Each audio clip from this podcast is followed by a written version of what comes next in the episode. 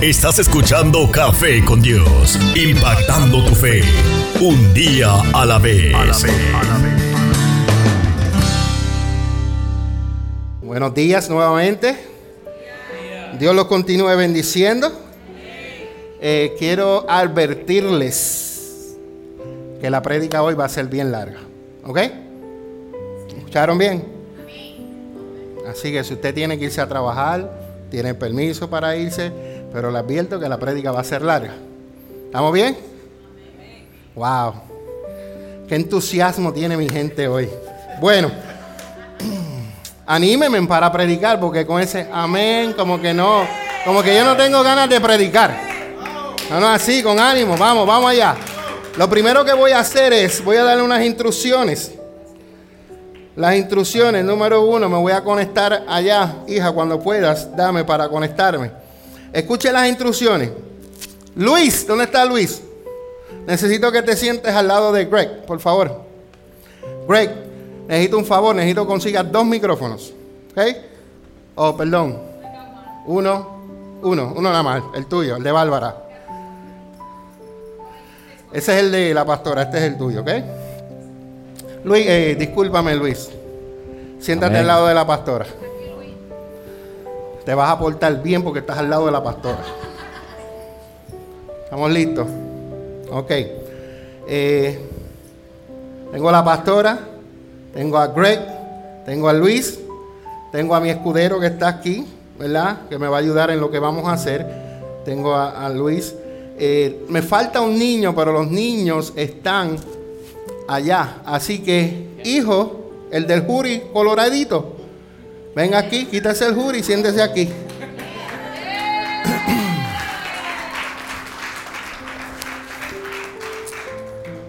¿Están conmigo? Vamos allá. Si usted tiene su Biblia, vaya a Segunda de Reyes. Segunda de Reyes, capítulo 4. Yo sé que yo lo tengo aquí, pero yo quiero que usted me siga en su teléfono, en su Biblia, en lo que usted tenga. Segunda de Reyes, capítulo 4. ¿Ok? Ya yo estoy listo. ¿Ustedes están listos? Amén. Esa es la página web de la Iglesia Café. Si usted no la ha visitado, vaya a www, como dicen en español, www Iglesia Café, iglesiarayacafé.com. Usted va a ver toda la información del ministerio ahí.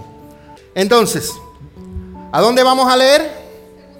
Segunda de Reyes, capítulo 4, versículo 8 en adelante. ¿Estamos bien? Hoy vamos a hablar acerca de la dimensión de fe de una mujer que cuando fue encontrada por el profeta Eliseo, esta mujer no tenía fe. Pero vamos a aprender de ella hoy, ¿ok? Ese es el tema de hoy, dimensión de fe. Entonces vamos a comenzar leyendo la escritura. La escritura dice en Segunda de Reyes, capítulo 4, versículo 8, diga cierto día. Cierto día. Quiere decir que este día sucedió esto. Cuando usted vuelva a leerlo, volvamos a leer cierto día, Aníbal, ¿verdad? Aníbal. Cierto día quiere decir que es otro día. ¿Están conmigo? ¿Sabe? Porque a veces leemos la Biblia y la gente se cree que todo sucedió en un solo día. No, a veces de, una, de un punto que terminó la oración a cuando empieza la oración pueden haber pasado días, semanas, años y sabrá Dios qué.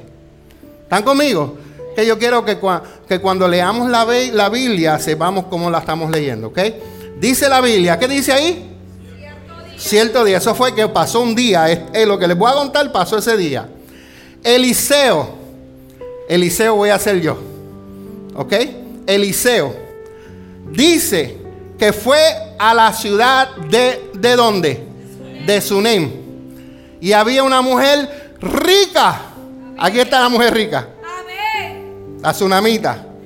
Y dice que ella vivía allí y esa mujer que hizo. Le insistió. Insísteme. No, abre el micrófono, insísteme. ¿Qué es lo que tú tienes que leer ahí? No lo cambies, déjalo allí para que ella lo pueda leer. Yo estoy en Sunen, yo llegué, te encontré.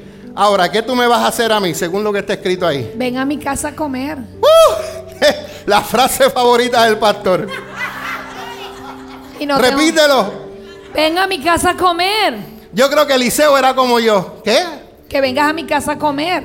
Tú sabes que tú puedes estar haciendo cientos de cosas, pero te escuches una frase favorita, se separa todo. Es como que el cielo hizo silencio para escuchar eso. Entonces, Eliseo, ¿qué pasó? Le hizo una invitación, perdón, la tsunamita le hizo una invitación a quién? A Eliseo. ¿Y qué le dijo? Ven a mi casa a comer. Que vaya a tu casa. ¿Y qué me vas a hacer? Pues arroz blanco, bistec, habichuela, tostones, aguacate, ensalada. Una batida de mango. Un flan. Esa mujer rica tiene revelación. ¿Ok? Lo próximo dice, ven afuera a comer a su casa. Punto. Dice después. No quiere decir que ahora. Después, cada vez que él pasaba por la ciudad, paraba donde quién a comer. A mi casa. Donde la tsunamita. Cada vez. Y volvía y se iba Eliseo, daba la vuelta y cuando pasaba por Sunén, paraba ¿dónde? A mi casa comer. Usted está viendo lo que está pasando. Él no se establecía, él pasaba. Escuche bien esto. Escuche bien esto. Mire el siguiente versículo. Entonces la mujer le dijo a su esposo. Esposo. Esposo. Tú eres mi esposo. Ok. Estoy segura de que este hombre que pasa por aquí de vez en cuando es un santo hombre de Dios. ¡Ja! ¿Qué revelación Yo tiene estoy esa mujer? segura. La tsunamita estaba segura.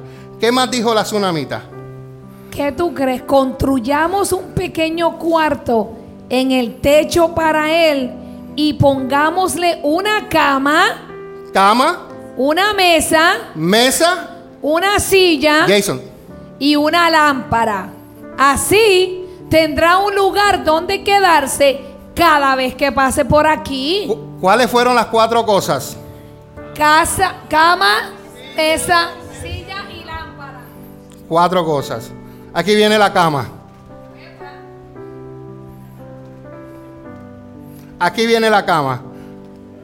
Usted es la tsunamita, usted tiene que dar la instrucción a ellos dónde la va a poner, porque usted es la rica. Ok, póngamela de lado, de lado. De ladito aquí. De ladito. Ahí. Ahí, Más para acá, más para acá. Más para acá. Sí, más un poquito Pero para soy yo la dueña. Sí, sí, yo sé, pero es para.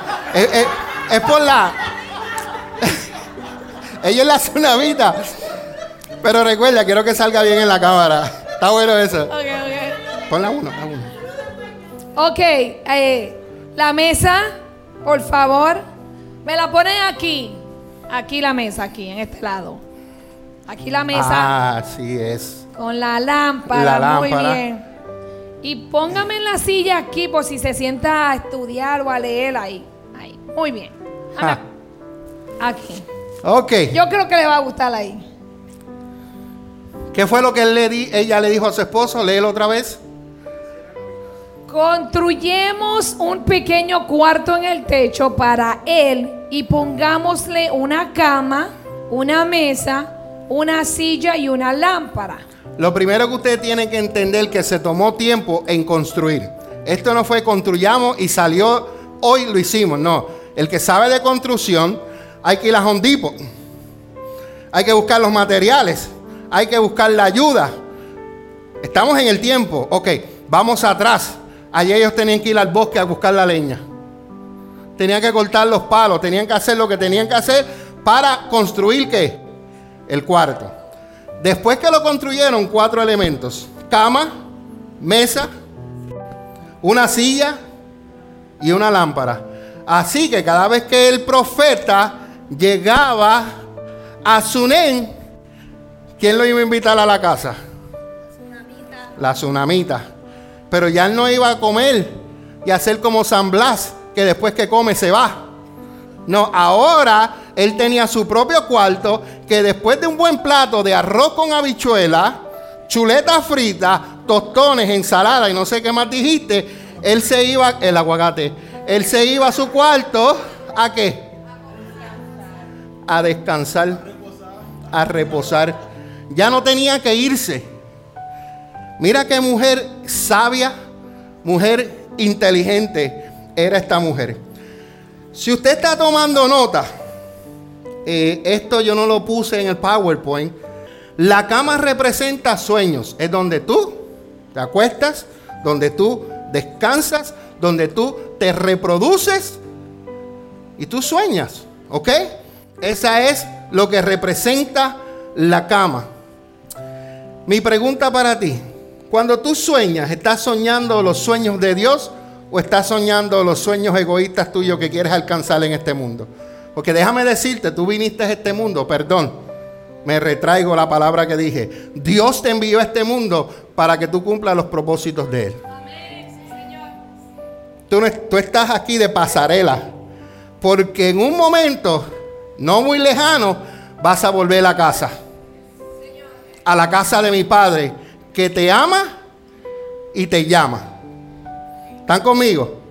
La mesa, la mesa representa la provisión donde tú te sientas a qué? A comer. La silla representa autoridad o trono. Y la lámpara o el candelero, o hay otra palabra que se usa en la Reina Valera, eh, representa la revelación, la luz que alumbra al mundo. ¿Ok? La mujer tsunamita era una mujer muy muy importante. Así lo dice la Reina Valera.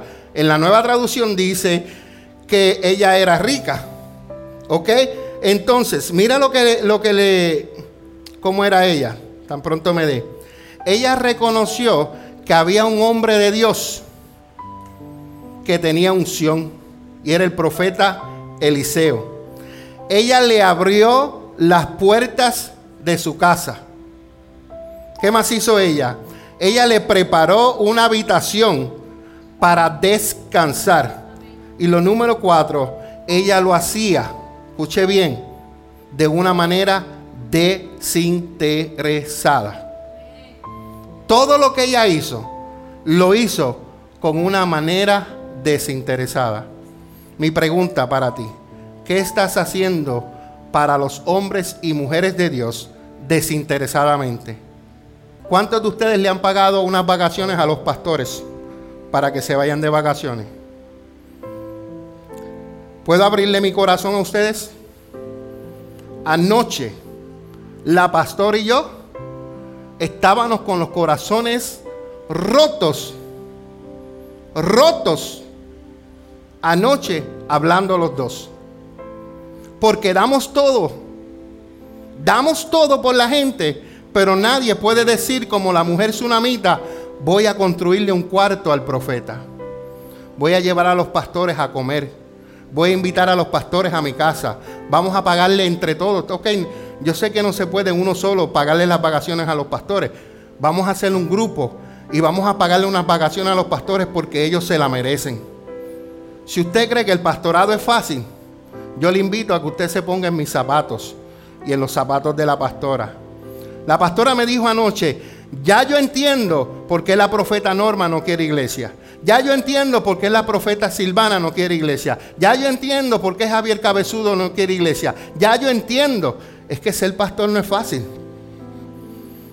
El pastor lo traicionan. Cuando digo pastor, entiéndame que estoy incluyendo a mi, a mi esposa. ¿Estamos bien? Porque no es solamente, ¿sabes? El pastor habla mal de él lo traicionan, lo humillan, salen hablando barbaridades de él, mientras el pastor dio todo por ti.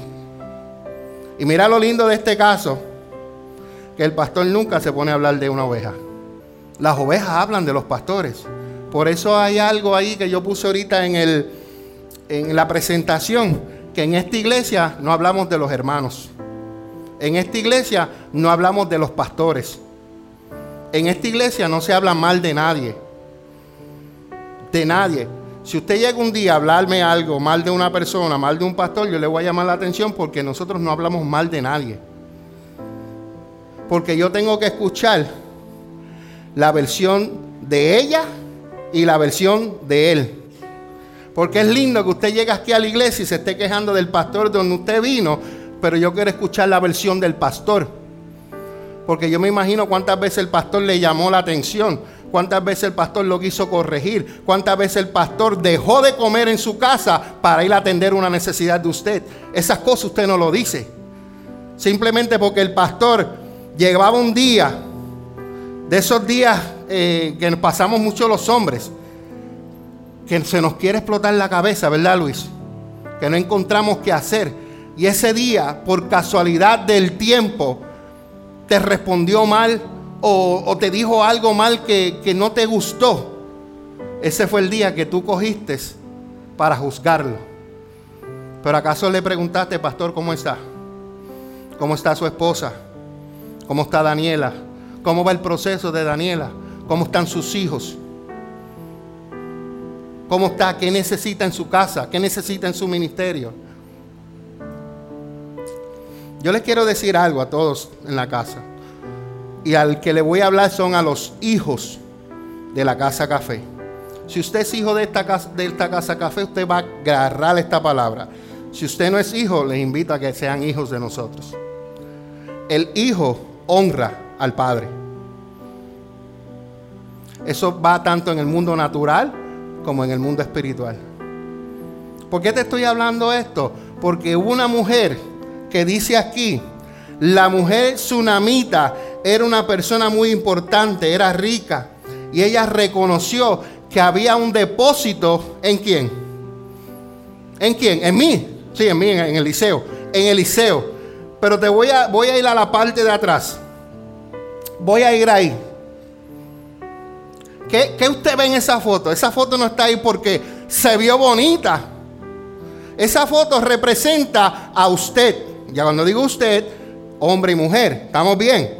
Representa a usted. Pero hay algo que usted carga, que hay personas con revelación que solo lo pueden ver. Hay algo que la pastora carga, que aquellos que están conectados con Dios pueden ver la unción que hay en ella. La tsunamita fue una de esas mujeres. Que vio la unción que había en Eliseo. Y dije, espérate, esa unción no puede pasar. Esa unción tiene que estar permanente. Mi pregunta para ti es, ¿la presencia de Dios está habitando permanente en ti o es de visita? De visita. Algo para reflexionar. Entonces, vamos a seguir leyendo. Vamos a, dramatizar. Dice, ¿qué dice ahí otra vez? ¿Qué dice ahí? Quiere decir que eso fue otro día.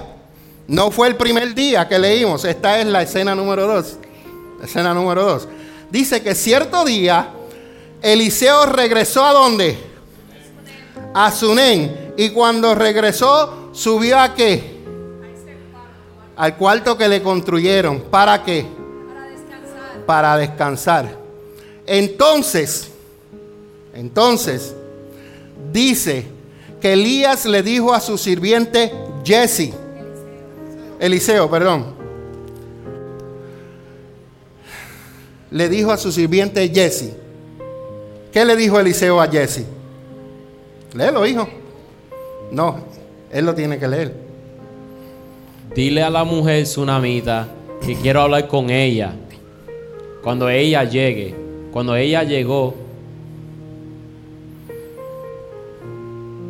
Ajá. Eliseo le dijo a Jesse, dile, agradecemos tu amable interés por nosotros. ¿Qué podemos hacer por ti? ¿Quiere que te recomendemos con el rey o con el comandante del ejército? No. ¿Qué más? Mi familia me cuida bien. Ok. Ese fue el mensaje que Eliseo le envió a la tsunamita. Escucha bien, a la tsunamita por su ayudante Jesse. ¿Y que ella contestó? No. Ella no necesitaba nada que lo que ella estaba haciendo, lo estaba haciendo de una manera desinteresada porque ella, no, ella era una mujer, póngase en su mente, ella era una mujer rica, ella no tenía necesidad de nada. Pero había una necesidad que solamente el Padre Todopoderoso, que escudriña los corazones de los hombres y de las mujeres, sabía que ella tenía. Nadie lo sabía, solamente Dios. Se lo digo ya mismito. ¿Estamos bien? Entonces, déjame ver dónde estoy. En el 14, dice que más tarde Eliseo le preguntó a Jesse, Jesse, ¿qué podemos hacer por ella? ¿Qué podemos hacer por ella, Jesse? Ella no tiene hijos, contestó Jesse. Ajá, ¿y qué más dice? Y su esposo ya es un anciano. Disculpa, Luis. que te cogí como el esposo de la tsunamita. Ya era que anciano, ¿verdad?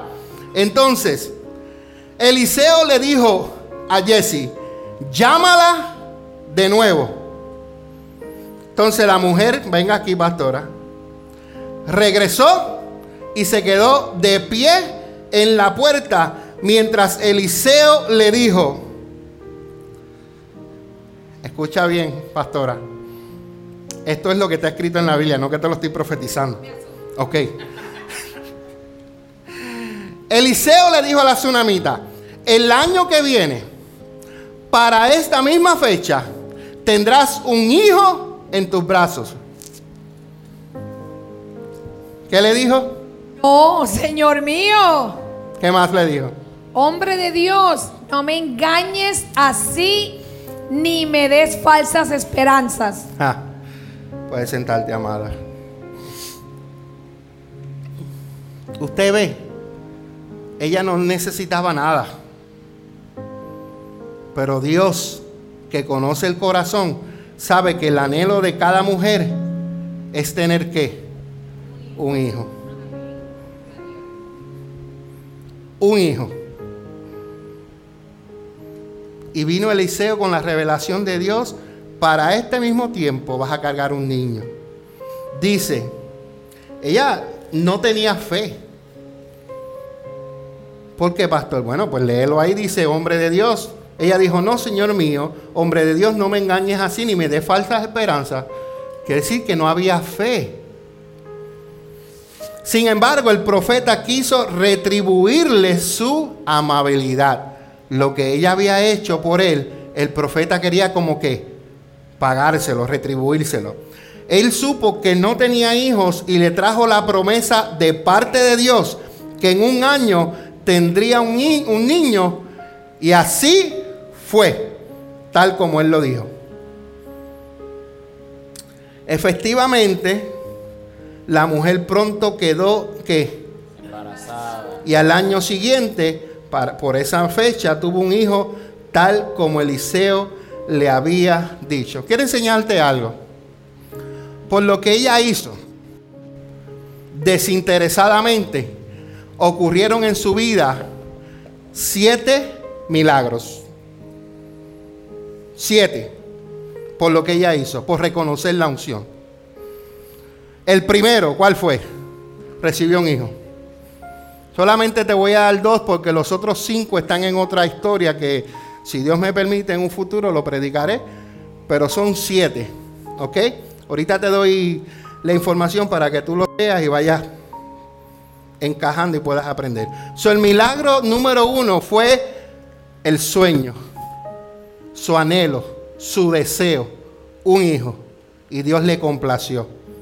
Entonces ella tuvo ese niño. Elío, Eliseo recibió doble porción de la unción que había posado sobre Elías. Cuando Elías hablaba, hablaba con autoridad. Él se expresaba con autoridad y con poder. Algunos de ustedes que están viniendo a la iglesia, pastor, explíqueme qué es unción. Pues yo busqué el significado de unción. Y el significado bíblico de unción se refiere a aplicar aceite por alguna zona del cuerpo a modo de purificación, honor y respeto. Aunque en algunos casos la unción también se usaba a modo curativo. También se usaba en los ritos de consagración de muchos reyes, sacerdotes y profetas. La unción del aceite. ¿okay? Esa es la, lo que es la unción. Porque mucha gente confunden con la unción cuando le da el, el, tilibrí.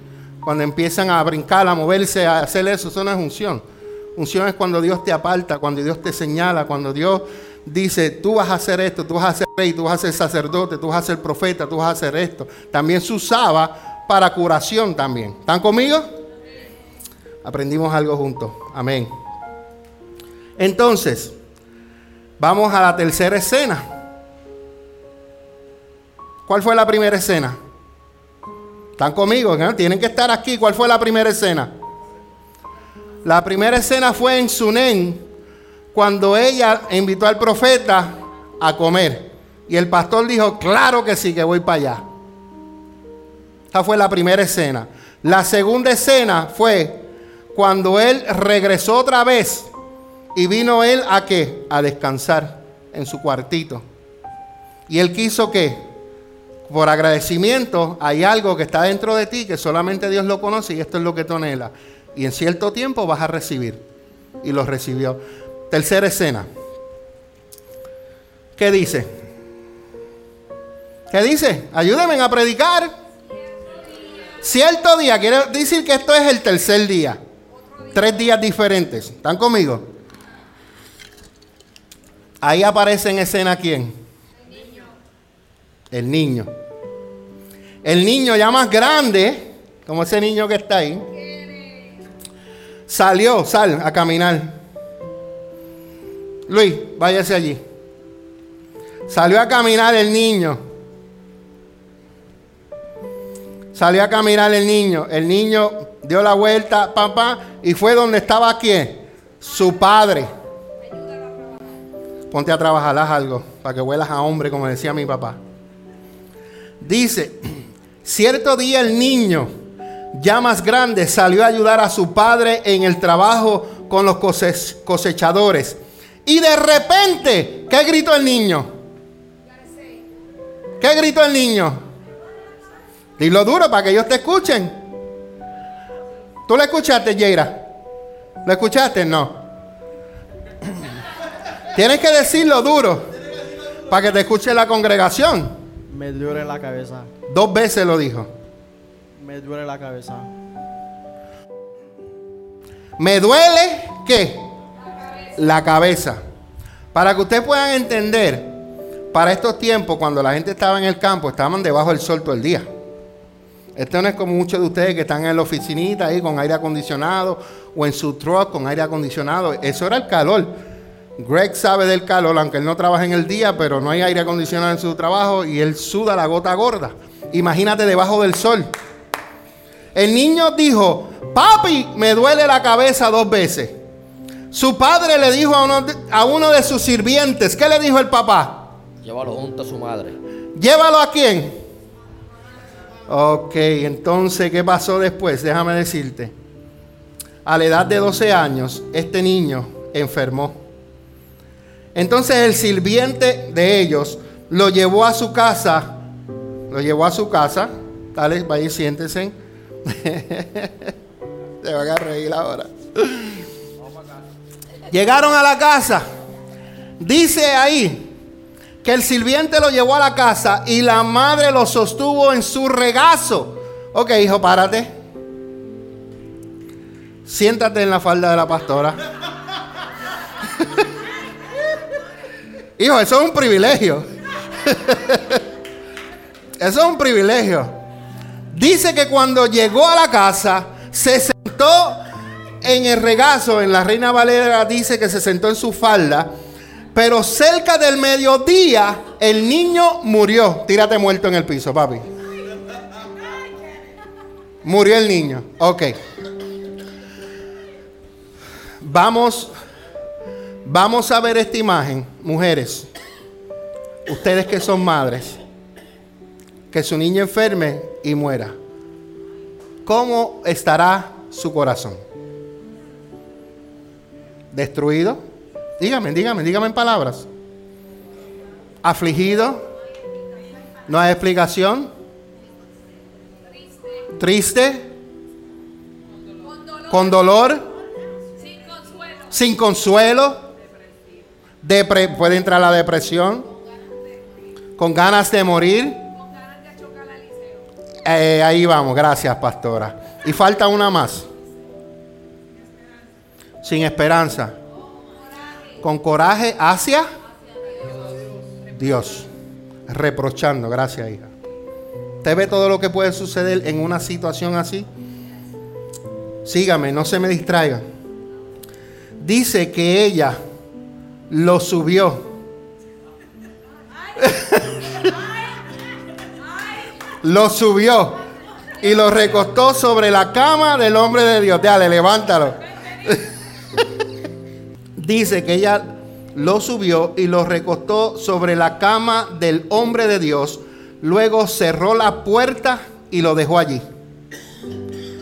Hermana, usted imagínese esa escena, el, lo que esa mujer debe haber sentido en ese instante, después de tener algo que ella anhelaba por tanto tiempo y tenerlo en su vida por 12 años y sucede algo así. Dice el 22, después le envió un mensaje a quién? A su esposo. ¿Y qué le mandó a decir? Mándame a uno de los sirvientes y un burro para que pueda ir rápido a ver al hombre de Dios y luego volver enseguida. Y él dijo, Porque ir hoy, preguntó él. Sigue no leyendo. Es ni, no, es, no es ni festival de luna nueva, ni día de descanso, pero dijo ella. pero dijo ella, No importa. bien malcriada la tsunamita. No me importa, no me importa, no me importa. Búscame el burro, es lo que yo quiero. Imagínate esa mujer que le envía este mensaje a su esposo por medio de un sirviente. Le dice, mándame un burro ahora. Y él le dice, no es mi día de mi cumpleaños. Y ella le dice, no me importa. Pero esta mujer tenía una determinación. Determinación. Ella dijo, yo tengo que ir a ver al profeta ella decidió acudir al profeta en busca de una respuesta. ¿Qué pasó aquí, Dios? Yo no te lo pedí. Tú me lo diste. Entonces Eliseo como hombre de Dios tomó conciencia de la situación, pues sabía que el niño no estaba durmiendo, sino que ya estaba muerte, muerto, perdón. Consecuentemente su forma de orar de Elías tenía que ahora tener una fe determinada. Pero mira lo que dice la palabra. Entonces, ensilló que al, al marido, no, al burro. Y le dijo al sirviente, apúrate y no disminuyas al paso a menos que yo te diga. Cuando ella se acercaba al hombre de Dios en el monte Carmelo, pastora, venga aquí. Usted viene caminando en su burrito, traiga su burrito, calqui, calqui, calqui, al burrito ahí, vaya en el burrito. Y llegó al hombre de Dios en el monte Carmelo. Eliseo la vio desde lejos y le dijo a Jesse. Y Jesse dijo, yo le dije, mira, allí viene la señora de qué? De Sunén. Corre a su encuentro y pregúntale, ven donde ella, corriendo, y pregúntale. Pregúntale. ¿Están todo bien? Tú, tu esposo y tu hijo. Sí. Todo está bien. Todo está bien. Así hay muchas mujeres que aunque el mundo se le esté derribando dentro, afuera, al frente, alrededor, cuando le preguntan cómo están, ellas dicen, todo está bien. Todo está bien. Pero mire lo que sucede. Sin embargo, cuando ella se encontró con el hombre de Dios en la montaña, se postró, en, no te tires en el piso, ¿ok? Pero se postró en el suelo delante de él y le agarró los pies. Por lo menos agárrame los pies ahí, ¿ok? I. Le agarró de sus pies. Jesse comenzó a apartarla. Pero el hombre de Dios le dijo, Jesse, déjala. Ella está muy angustiada, pero el Señor no me ha dicho lo que le pasa. Ya, hija. Primero Dios le reveló lo que ella necesitaba. Ahora Dios no le ha revelado qué le pasa a la, a la doña. Entonces ella dijo, ¿qué ella dijo? Repróchame. ¿Acaso yo te pedí un hijo, Señor mío? ¿Acaso no te dije, no me engañes ni me des faltas esperanzas? Qué palabras duras para el profeta. Después que haya llegado un milagro a tu casa y ese milagro se te desvanece y vas corriendo, el bastón está allí. Sí, allá adentro. Póngase usted en los zapatos de esa mujer que llega a reclamarle al hombre de Dios. Tú hablaste, tú dijiste, y me estás haciendo quedar en vergüenza ahora. Es fuerte esta palabra. Pero déjame decirte que Eliseo, hombre de Dios, tiene el poder de la compasión. Y ese poder de la compasión tiene que estar en cada uno de nosotros. ¿Sabes por qué? Porque Jesús tuvo compasión. Jesús tiene compasión. Y sus hijos, sus hermanos, debemos tener que compasión. Así cuando usted ve a una persona en necesidad, ya sea que ya sea que se le muere a alguien, ya sea que alguien esté enfermo, ya sea que haya pasado una tragedia, usted como hijo de Dios muestre compasión, porque hay poder en la compasión. Ahí yo puse una cama de fotografía, ¿verdad? Bien bonita. Eliseo pudo entender que en cada situación Dios actúa de una manera diferente. Dios actuó en el primer día de una manera diferente. Dios actuó en el segundo día de una manera diferente. Dios actuó, va a actuar ahora, en este tercer día, de una manera diferente. Muchas veces nosotros creemos que Dios va a trabajar de la misma manera. Y Dios no es así. Dios no es como nosotros que nos volvemos en la rutina y caemos en rutinas y hacemos lo mismo. Dios nos saca fuera de la, de la caja. Así es Dios. Si Dios estuviera en una caja, hubiera creado los cielos y la tierra y no hubiera creado más nada. Pero la Biblia dice que aún, la Biblia dice y los científicos lo confirman, que el, el- el cielo, el universo se sigue expandiendo. Quiere decir que Dios sigue creando. Y los científicos lo confirman, que el universo se sigue expandiendo. Si Dios fuera, los hubiera creado a todos blancos o a todos trigueñitos o a todos amarillos, no. Dios nos creó de diferentes. ¿Están conmigo? Entonces Elías pudo entender que Dios obra diferente. Entonces, aquello que había funcionado para Elías primeramente no significaba que debía funcionar con él ahora.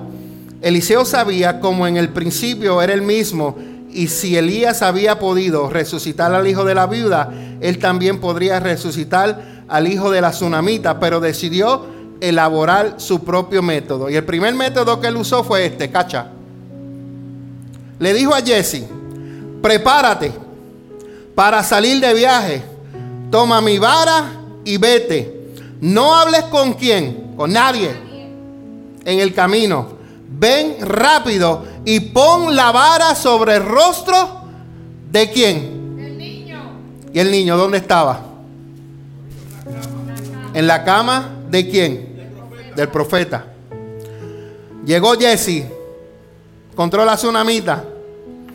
Y ahí está. Ponle ahí el. Ahí. El 30 dice. Pero la madre del niño dijo. Tan cierto como que el Señor vive y que usted vive, yo no regresaré a mi casa a menos que usted venga conmigo.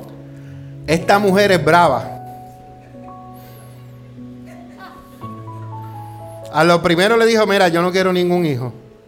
Ahora Dios le dijo un hijo, dije, ahora tú vas conmigo. Yo no te voy a dejar, ahora tú vienes.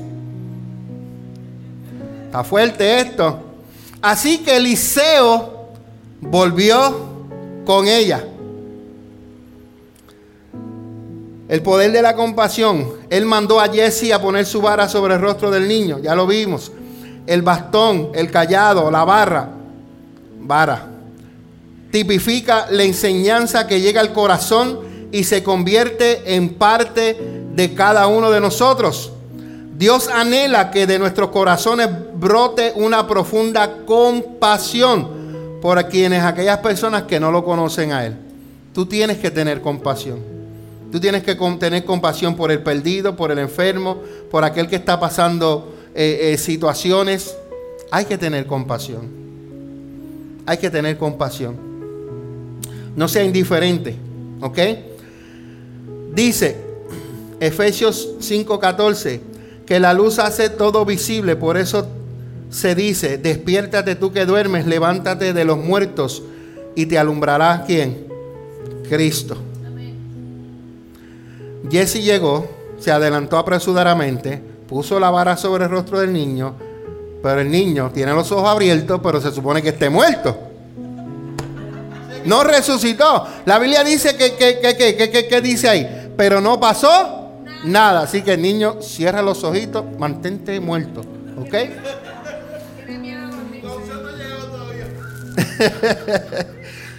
pero no pasó nada. Quiere decir que él no daba qué? Señales de, de vida. No respiraba, no estaba caliente, su cuerpo estaba frío. Entonces, la Jessie regresó a encontrarse con Eliseo y le dijo a Eliseo, ahí abajo, niño está muerto. El niño sigue muerto. El niño sigue muerto. ¿Qué noticia para Eliseo? Eliseo sabía que ese niño no estaba durmiendo. Él pretende que está durmiendo, pero Eliseo sabía que estaba muerto. Eliseo tenía que cambiar ahora su forma de orar y debía ser con una fe determinante. Vamos a seguir leyendo. Dice, en efecto, cuando Eliseo llegó, el niño estaba muerto, acostado en la cama del profeta. Eliseo entró, solo cerró la puerta tras sí y oró al Señor. Eliseo llegó, subió las escaleras, llegó al cuarto, ¡Ah! el niño muerto. Y dice la Biblia que él oró, oró por él. Pero ¿qué sucedió? Nada. No sucedió absolutamente nada. Imagínate tú, siervo de Dios, que Dios te haya dado una palabra. Sucedió el milagro. De momento el milagro se desvanece, te buscan a ti, tú ores y no haya nada. Lo primero que él hizo, que debemos hacer todo, es que nosotros debemos conquistar todo en el cuarto de oración. Eliseo estaba determinado a que Dios le revelara, escucha bien, la manera más eficaz para interceder por este asunto. Hay maneras, hay que pedirle a Dios la manera de cómo se puede interceder para, no todos los asuntos son iguales, no todas las cosas son iguales y no todas las cosas se oran de la misma manera. Hay que buscar maneras eficaces para la intercesión, para que suceda lo que Dios quiera hacer. La amabilidad que había en esa mujer hacia Eliseo en el pasado era un argumento poderoso a favor de ella en el mundo espiritual. Explíqueme, pastor, esto un poquito. Bueno, un día el Señor mandó a un profeta y le dijo a cierto rey, prepara las maletas que te vas. Dice la Biblia que él se fue a su cuarto, viró su rostro a la pared y comenzó llora y llora y llora. Pero mientras lloraba, le dijo a Dios todo lo que él había hecho. Cuando tú haces para cosas para el reino de Dios, tú estás acumulando. Tú estás acumulando. Aquellos que tienen banco saben que cuando tú vas y depositas, después puedes ir a qué. Pero si tú no depositas nada en el banco, ¿qué vas a sacar? Nada. Lo mismo sucede en el reino de Dios, hay que depositar. Ella depositó. Ella vio una unción, ella vio algo en el profeta. Y ella dijo, yo quiero sembrar en ese profeta.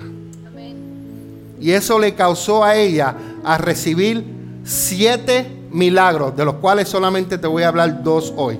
Uno de ellas fue el niño y el segundo fue la resurrección de los sueños que ella tenía, que era de tener un hijo, un hijo, y de la resurrección de su hijo. Simplemente el hecho por tomar la iniciativa de decir, voy a sembrar en el profeta. Yo sigo por donde tú me llevas. Cuando tú honras a los hombres de Dios, hay un favor a tu vida en el mundo espiritual. Cuando los hombres son verdaderamente de Dios, hay una respuesta divina que llega sobre tu vida. El versículo 34 dice, después se extendió sobre el cuerpo, él subió, oró, ¿verdad? Después coró, dice, se extendió sobre el niño, no lo vayas a besar, ¿ok? Ahí de ladito, como si estuviera pretendiendo, pretendiendo. Dice que se extendió, puso la boca de él sobre la boca del niño, sus ojos sobre sus ojos y sus manos sobre sus manos mientras se tendía sobre el cuerpo, sobre él, el cuerpo del niño comenzó a entrar en qué? En calor. Es lo único que sucedió. Él no revivió. Simplemente su cuerpo empezó a calentarse. Yo no sé aquí cuántos ustedes en el invierno eh, hace frío y de la madrugada tú vas y, y metes tus pies en la colcha de tu pareja porque tus pies están frisados. Estoy hablando de, yo y de mi esposa, ¿verdad? Y, mis pies fríos, ¡fua! La toca a ella y ella, ¡ah! Pero yo, ¡uh! ¡Qué rico, calientito! So, caliente, se juntan dos cuerpos, empieza a generar qué? Calor. Eso fue lo que sucedió. Ahí no, no, no pasó más nada. Pero entonces, ¿qué sucede? Cuando nosotros nos juntamos, debemos transmitir vida a través de la oración. Él oró. Él oró, él puso en acción su fe. Y él decidió unir el cuerpo de él con el cadáver del niño. Lo hizo de tal modo que él juntó sus ojos, su boca, sus manos con la del pequeño para que él entrara en calor. Entonces yo te voy a hablar de cuatro principios rápidos, fundamentales, de cuando tú te conectas, tú te conectas con alguien. No me voy a adelantar. Número uno, Principio número uno, él tuvo un contacto ¿qué? Personal, ¿verdad? Contacto personal, este contacto se puede iniciar a través de que él fue a visitarlo, ¿verdad?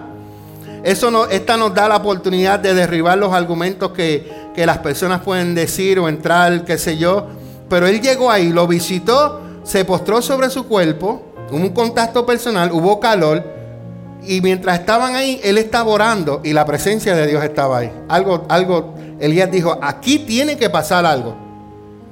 Lo segundo, del contacto personal, visualización.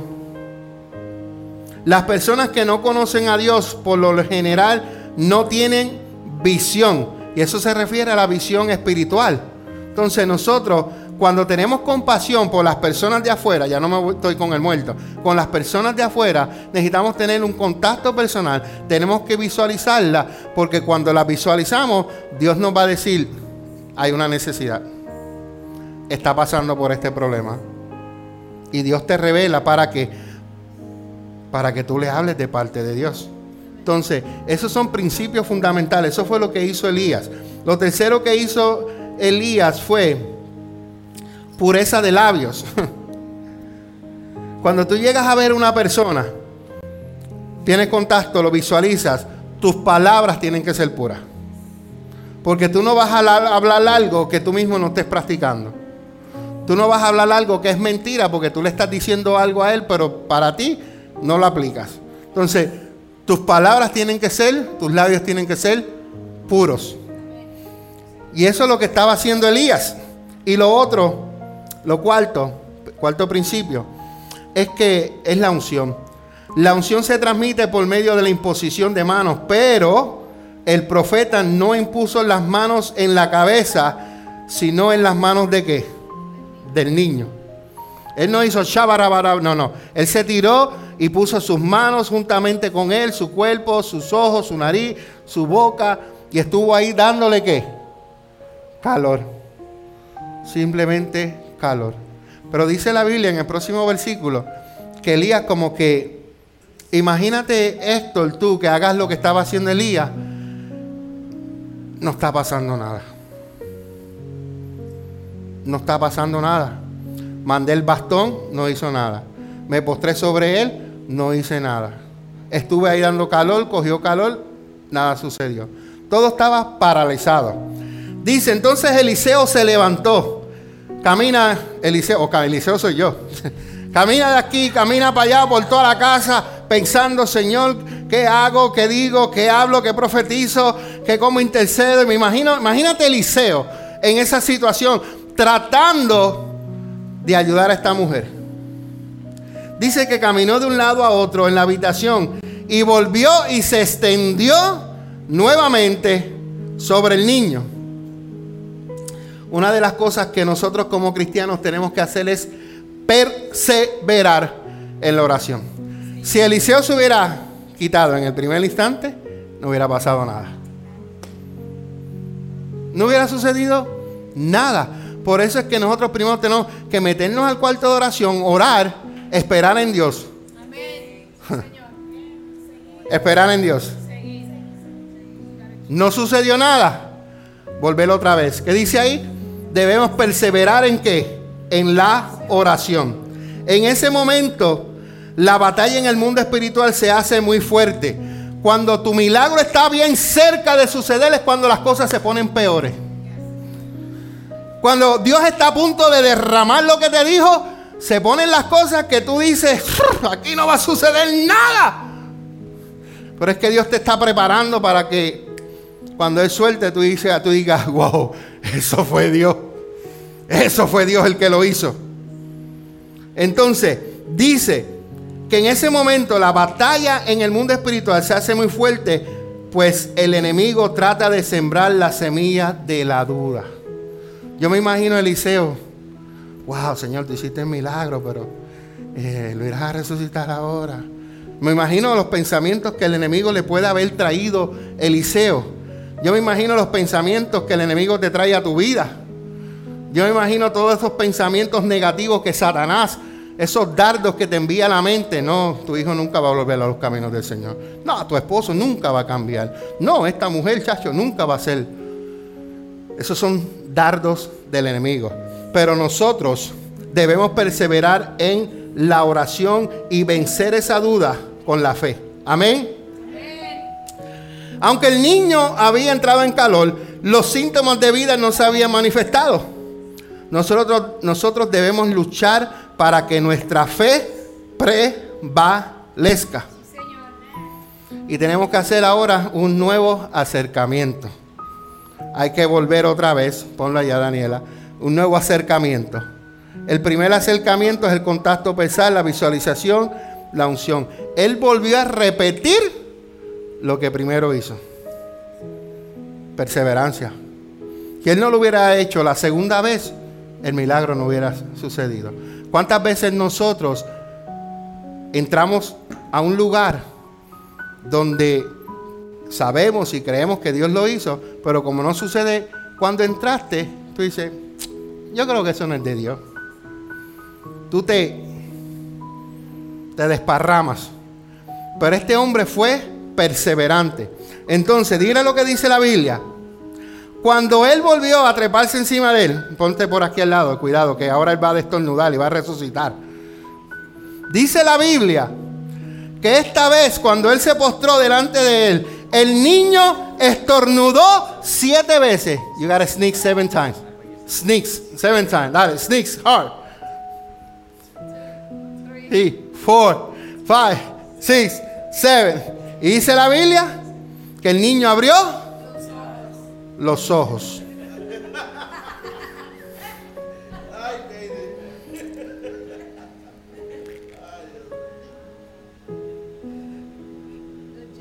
Good job, papi.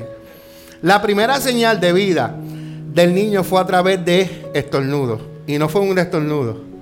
Fueron siete. Podemos entender podemos entender que el número 7 habla de perfección. Los siete estornudos fueron señal dadas por Dios de cómo el espíritu de muerte había salido del niño totalmente. Poderoso. La obra de Dios siempre es, perfecta y si Él devuelve la vida, también rehabilitará la visión, pues sin visión el pueblo perece. Le devolvió la vida, pero se le abrieron sus ojos, señal de visión. Cuando Dios te da el milagro, cuando Dios te da el milagro, Dios te posiciona, pero te dice para dónde vas. Eso se llama visión. Tú debes saber hacia dónde vas. Tú debes saber hacia dónde caminas. Si tú no lo sabes, vamos a orar. Porque tu vida tiene propósito. Tú no llegaste a la iglesia café por llegar a una visita más, estás un tiempo, te van. Tú llegaste porque hay un propósito. Y tú debes conocer cuál es la visión que Dios tiene para ti. ¿Para qué Dios te trajo? Amén. Porque sin visión, ¿qué? El pueblo que pasa perece. Dios no solo Dios no solo está interesado en que tengas visión, esto los mantendrá activos y luchando por engrandecer el reino de Dios. Cuando tú conoces lo que tú tienes que hacer, el reino de Dios se expande. Por eso es que el enemigo nos quiere robar, número uno, la identidad y número dos, la visión. Porque gente que no tiene visión dentro de la iglesia no van para ningún lado. ¿Tú has visto un ciego guiando a otro ciego? Si un ciego guía a otro ciego, ¿qué pasa? Entonces, una iglesia sin visión y pastores sin visión y líderes sin visión no van para ningún lado. Tenemos que estar enfocados y tenemos que tener visión. Me quedan dos versículos. Dice entonces Eliseo llamó a, a Jesse y le dijo a Jesse, llama a la madre del niño. Llama a la madre del niño. Llámala, duro. ¡Ey! ¡Ey! Ven acá. Tsunamita, tsunamita. ¡Ey! ¡Ey! Tengo hambre. Cuando ella entró, Eliseo le dijo, aquí tienes, toma tu hijo. Imagínate la cara de tristeza que ella pudo haber tenido. ¿Qué cara ella puso? De alegría, de regocijo, de regocijo. El versículo 37 dice que ella volvió a caer en los pies de Eliseo y se inclinó ante él llena de gratitud. Después tomó a su hijo en sus brazos y lo llevó abajo. Vete, dale de comer que ese niño tiene hambre. Gracias, hijo. El milagro número dos de esta mujer fue su sueño muerto resucitado. El sueño que ella tenía se murió y Dios se lo devolvió a la vida. Te hablé de, tres de dos milagros. Faltan cinco más. Que ya mismo te digo dónde se encuentra. Termino con estos puntos. Debemos actuar por encima de los sentidos naturales en la dimensión de la fe. Hay que actuar por fe. Eliseo dice la Biblia que oró. No sucedió nada, se postró. Se fue a caminar, como uno dice, me voy a refrescar la mente, voy a dar una vuelta, ¿verdad? Así a veces uno dice, voy a dar una vuelta, refrescarme, pensamientos claros. Regresó, dice que volvió, hizo lo mismo, fue persistente, determinado y sucedió lo que acaban de ver. Entonces nosotros tenemos que actuar por encima de los sentidos naturales. Tenemos que actuar en los sentidos espirituales, en lo que es la fe.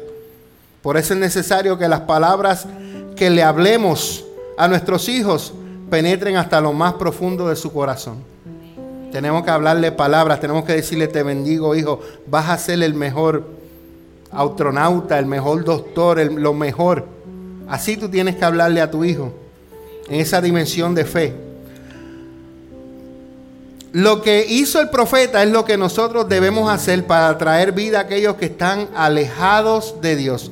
Tenemos que conectarnos con ellos, tenemos que visualizarlo, cuál es su, su, su necesidad, hablarle con pureza de labios. No sea mentiroso, diga verdad. Y no diga, pues, pues yo quiero ir a la iglesia, pues está bien, pues yo vengo el domingo y te recojo a las nueve. Y el hermano nunca fue a recogerle al muchacho. Eso no es pureza de labios, eso es ser un mentiroso.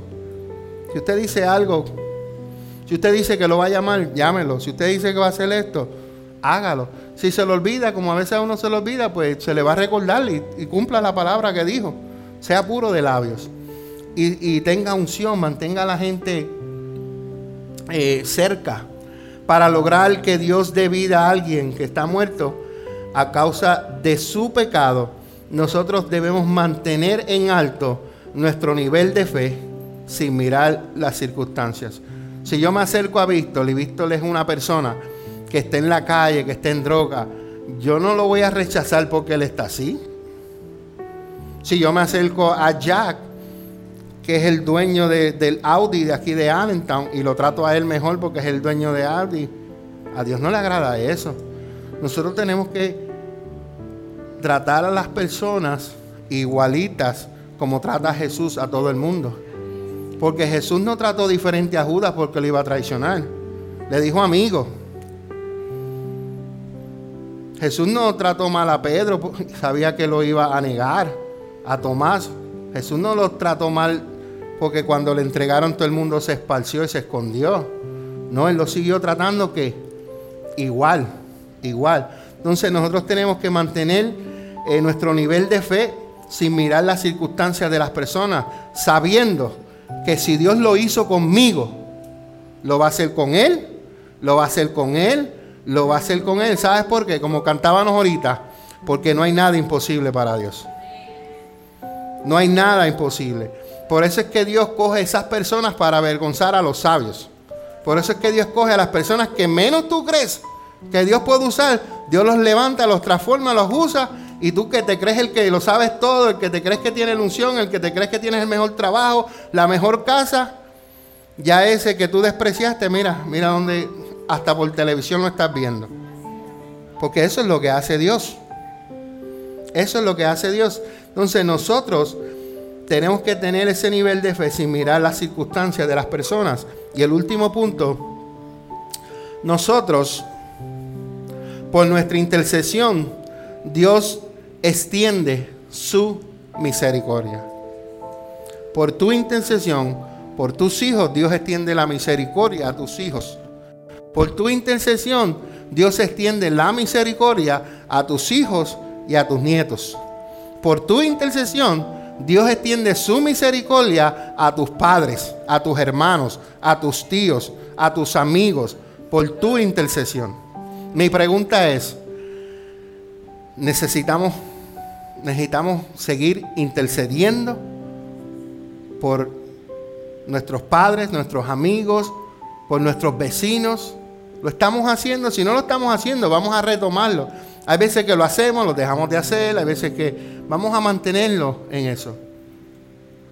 Yo oraba por mi madre, que aunque estaba en la iglesia Luis, si ella no se arrepentía, iba a ir para Pastor, pero ¿cómo, cómo que es eso?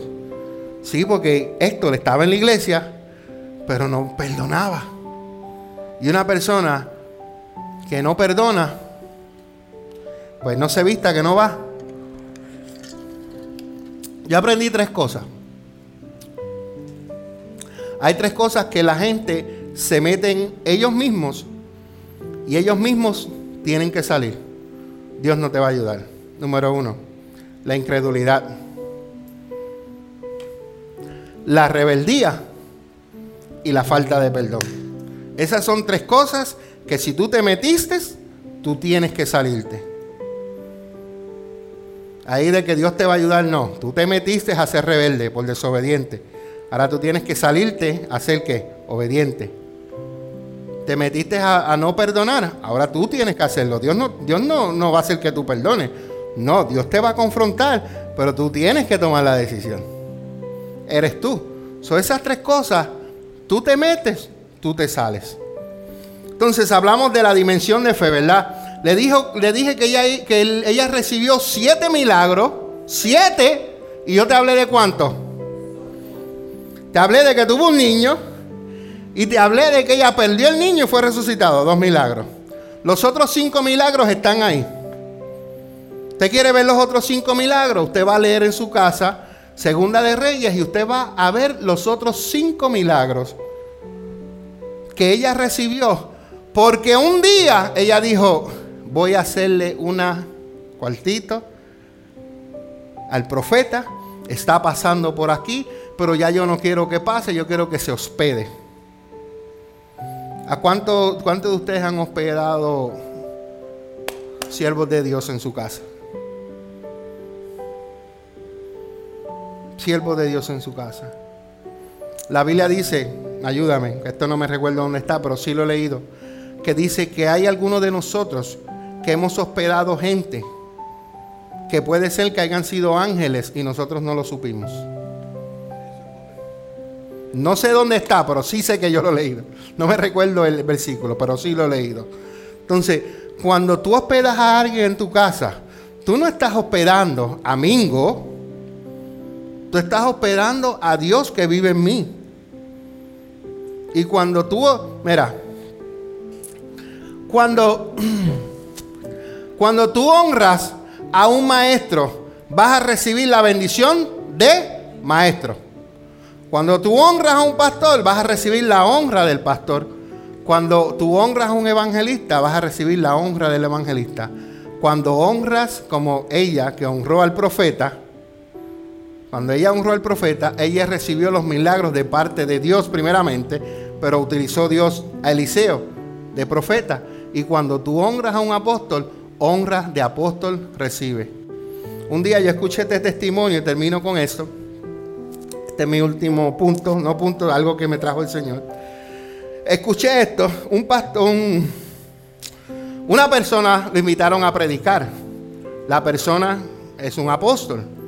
Y esta persona llegó a predicar. Pero hay muchas iglesias que todavía no creen en el apostolado y qué sé yo y otras cosas. Pero entonces, él fluyó como le invitaron a él. Lo veían por televisión, Dios lo usaba grandemente. Era el apóstol tal y Dios lo usaba porque era el apóstol. Ayer lo invitaron como pastor. ¿Sabe qué él hizo? Él fluyó como pastor. No hubo milagro, no hubo sanidad. Lo único que hizo fue predicar. Dios les bendiga, hermano, que pasen buenas noches. Después lo llamaron y le dijeron, pastor, pero ¿Qué pasó? Que usted no oró, que usted no, que usted no fluyó como lo vemos, que es eso. Bueno, porque ustedes me recibieron como pastor. Ustedes no me recibieron como el apóstol. Tú me hubieras recibido como el apóstol, la unción del apostolado hubiera fluido por toda la iglesia. Según tú recibas a la persona, así Dios te va a honrar a ti.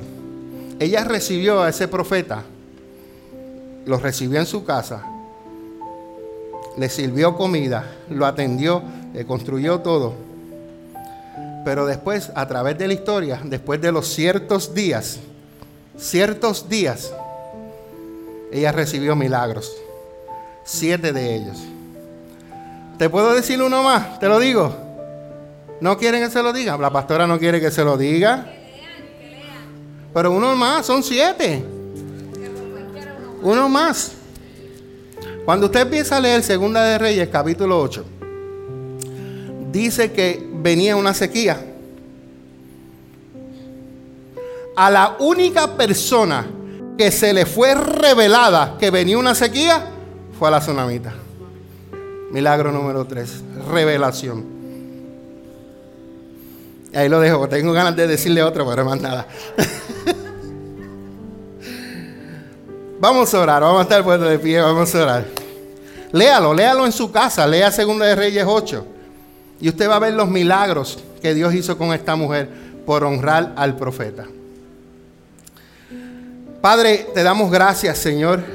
Gracias porque nos has enseñado, gracias por, por los que me ayudaron, Señor, Padre, a ser parte de esta prédica. Gracias por la enseñanza de hoy, Señor. Gracias porque hoy tú nos llevas a una nueva dimensión de fe.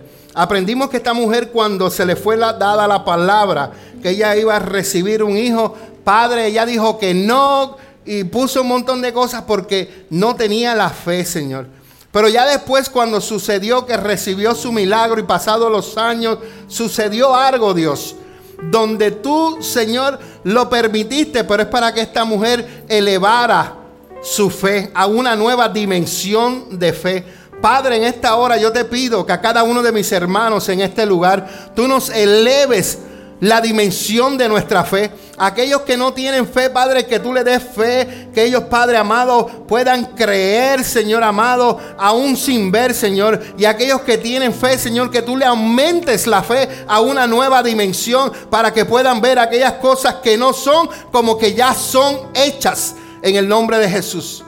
Padre, tú nos has hablado a honrar, Señor, a las personas, Señor, que están en autoridad, ya sean maestros, pastores, evangelistas, profetas, apóstoles, Señor.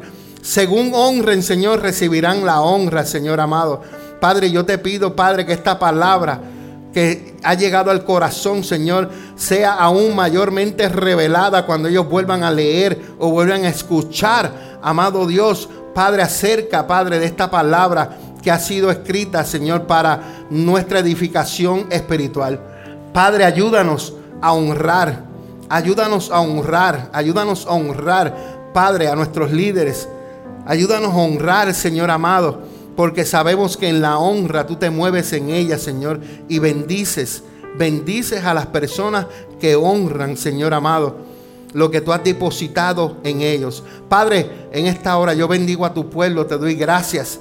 Gracias Señor porque tu palabra ha caído Señor en un terreno, Padre, que es fértil. Y yo sé y yo sé, yo sé que va a dar fruto en tu tiempo, Señor amado. Padre, gracias porque eh, nos has hablado y nos hemos gozado durante la prédica, Señor, y sabemos que nos las vamos a atesorar en nuestro corazón y va a llegar el día, cierto día, Señor, donde sucederá algo en nuestras vidas y nos vamos a recordar de esta palabra. Padre, en el nombre de Jesús oramos y te damos gracias. Amén, amén y amén. Denle un fuerte aplauso al Señor.